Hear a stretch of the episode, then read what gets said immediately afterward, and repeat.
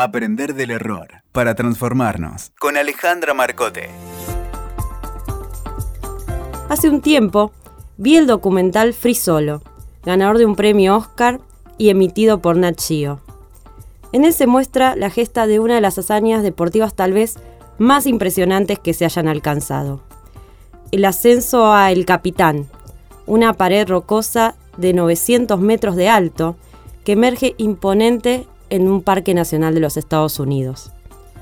Lo conmovedor y casi humanamente imposible es que esta pared fue escalada por Alex Honnold, sin ningún tipo de cuerda o protección, sino tan solo apoyándose en sus manos y en sus pies, o mejor dicho, tan solo en la punta de ellos por momentos.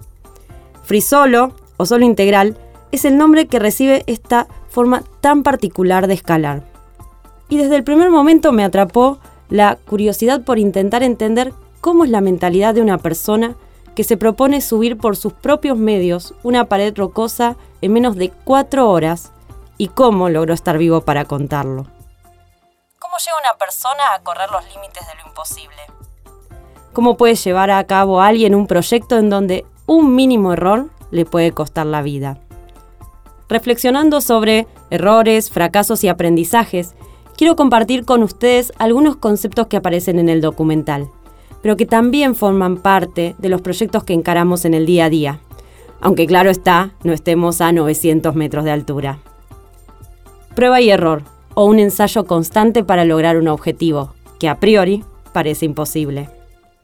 Tremenda hazaña es obra de una cuidadosa planificación y de meses de preparación física y mental que incluían ir a la montaña con sogas y explorar distintas posibilidades. Caer una vez y otra vez, estando sujeto a las cuerdas, para probar las distintas posturas y cómo su cuerpo podía o no acomodarse a cada situación. Volver, anotar en un cuaderno el detalle de dónde se podrían apoyar los pies y las manos en cada tramo, y visualizar la escalada cada noche, sintiendo la rugosidad del granito al tacto en cada uno de los contactos con la roca. El espacio de experimentación que tantas veces no se permite en las empresas y la prueba y error que no nos permitimos a nosotros mismos aparece en cada minuto de este desafío como un continuo espacio de aprendizaje. Necesito un buen mapa, una imagen mental de los caminos a tomar. Dice apenas empieza a consolidarse en su cabeza la idea de este desafío algo que a priori podría parecer una inconsistencia a la vista de millones de espectadores que sufrimos de vértigo al asomarnos por un balcón en un edificio alto, es en realidad un proyecto llevado a cabo muy minuciosamente. ¿Hubiera sido posible esta hazaña de no haber explorado esta montaña más de 50 veces, conociendo cada hueco en donde apoyarse y cayéndose más de una vez?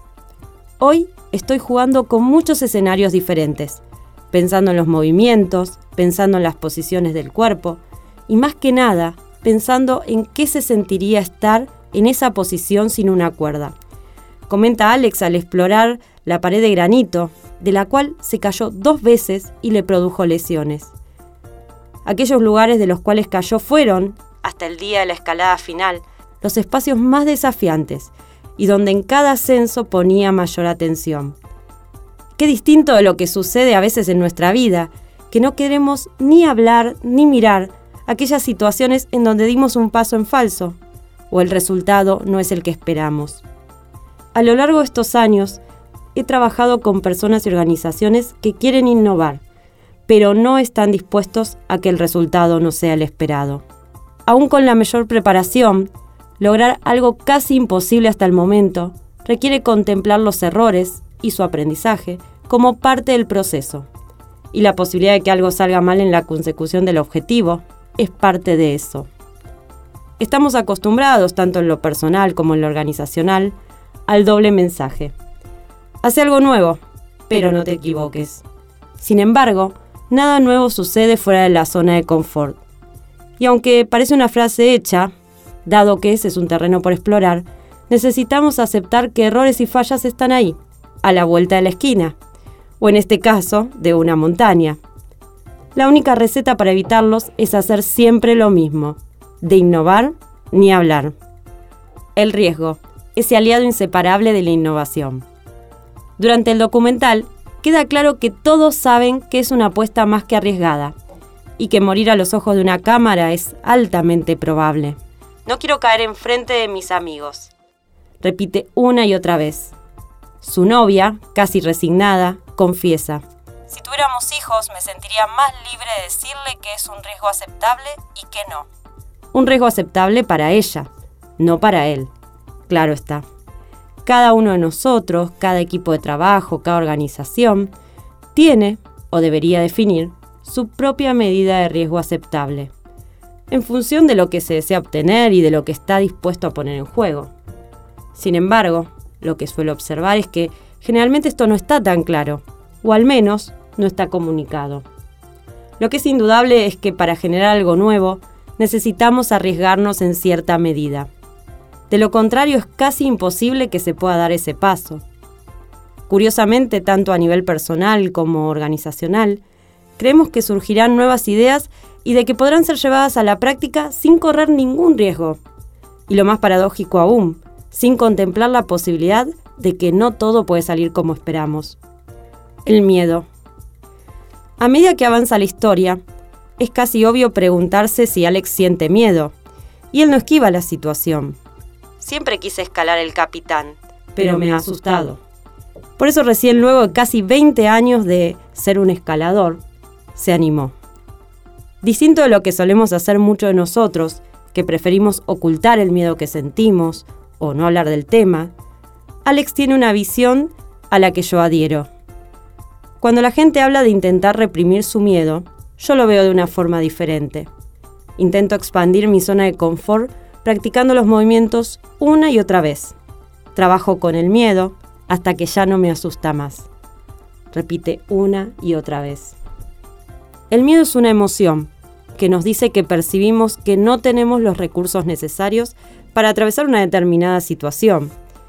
Y es muy probable que aparezca cuando nos encontramos ante un nuevo desafío. Identificarlo y desarrollar las habilidades necesarias para disminuir esa brecha es quizás la forma más inteligente de capitalizar una emoción. Una emoción que además muchos tildan de negativa, pero que al fin y al cabo solo viene a decirnos que debemos prepararnos para ir en la búsqueda de lo que queremos. Todos en nuestra vida nos encontramos con nuestro capitán, con esa montaña cuya cima nos mira desafiante y nos invita a ir por ella, sabiendo que para eso necesitamos trabajar nuestros miedos, aprender de nuestros pasos en falso y explorar el mejor camino, aunque no siempre sea el más rápido. ¿Y vos? ¿Te animás? Si querés conocer más del tema, puedes encontrar más info en mi web www.alemarcote.com o www.aprenderdelerror.com o bien en las redes sociales, en Twitter, arroba alemarcoteok, en Instagram, arroba alemarcote y en Facebook, alemarcote, innovación y coaching. Nos encontramos la próxima para seguir juntos aprendiendo del error. Escuchaste Aprender del Error para transformarnos con Alejandra Marcote. WeToker. Sumamos las partes.